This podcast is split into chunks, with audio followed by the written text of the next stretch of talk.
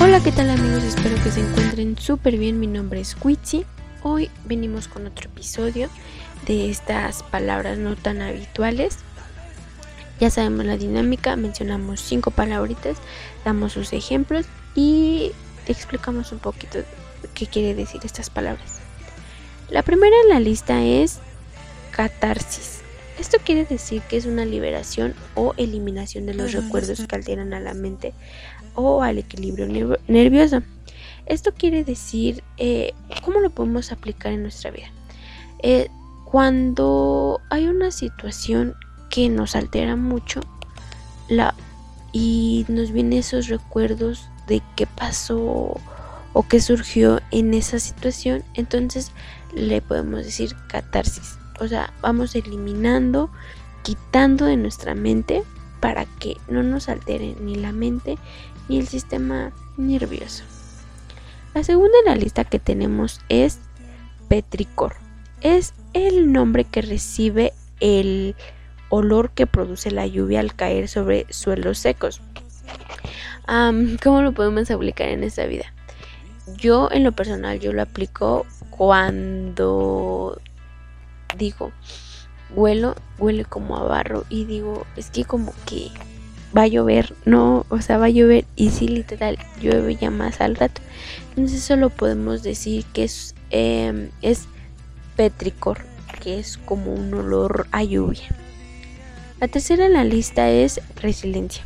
Esta palabra tiene un significado súper bonito que dice que es la capacidad de adaptación un ser vivo frente a un agente perturbadora o un estado o situación adversos. Realmente, ¿cómo lo podemos aplicar en nuestra vida? Adaptarnos o más bien sobrellevar la situación que nos afecta. ¿Cómo lo, pues de cierta forma lo aplicamos siempre? Si no nos gusta el ambiente y a fuerzas tenemos que cooperar, ¿qué vamos a hacer nosotros? Ah, pues nos vamos a sobrellevar, vamos a tener resiliencia a, a, la, a, la, a la situación. La cuarta en la lista es Epifania. Es un momento de sorpresiva relevación. ¿Cómo lo podemos aplicar en nuestra vida? Cuando nos dan calificaciones. Eh, obviamente es un momento sorpresivo de que nos van a relevar, nos van a, a reflejar nuestras calificaciones, como, como, cómo salimos, qué nos falló, qué sí pudimos lograr. Eso lo podemos eh, decir que es una epifanía. La cuarta en la lista es serendipia. Es un hallazgo afortunado e inesperado que se produce cuando está buscando a otra cosa distinta. Mm, ¿Cómo lo podemos aplicar en nuestras vidas? En una relación. Que supongamos, tú eres muy callado, muy tímido, pero tú buscas algo diferente, tú buscas lo contrario de ti, que es, o sea, no sé, que habla mucho, convive, socializa. Entonces eso podemos llamarlo serendipia, serendipia que buscamos algo diferente, que, queremos ver cómo es lo opuesto de nosotros.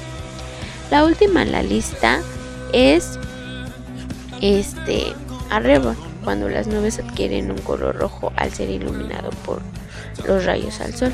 Tú sales, es por 6 de la tarde o 5, este, dices, ay, qué bonito, ¿por qué se ven así? ¿Por qué? Porque el sol pone sus rayos en las nubes y se ponen rojas, pero del mismo color que tiene estos rayos. Bueno amigos, estas fueron las cinco palabras. Espero que les sirvan mucho. Cuídense mucho. Nos vemos para el siguiente episodio. Bye.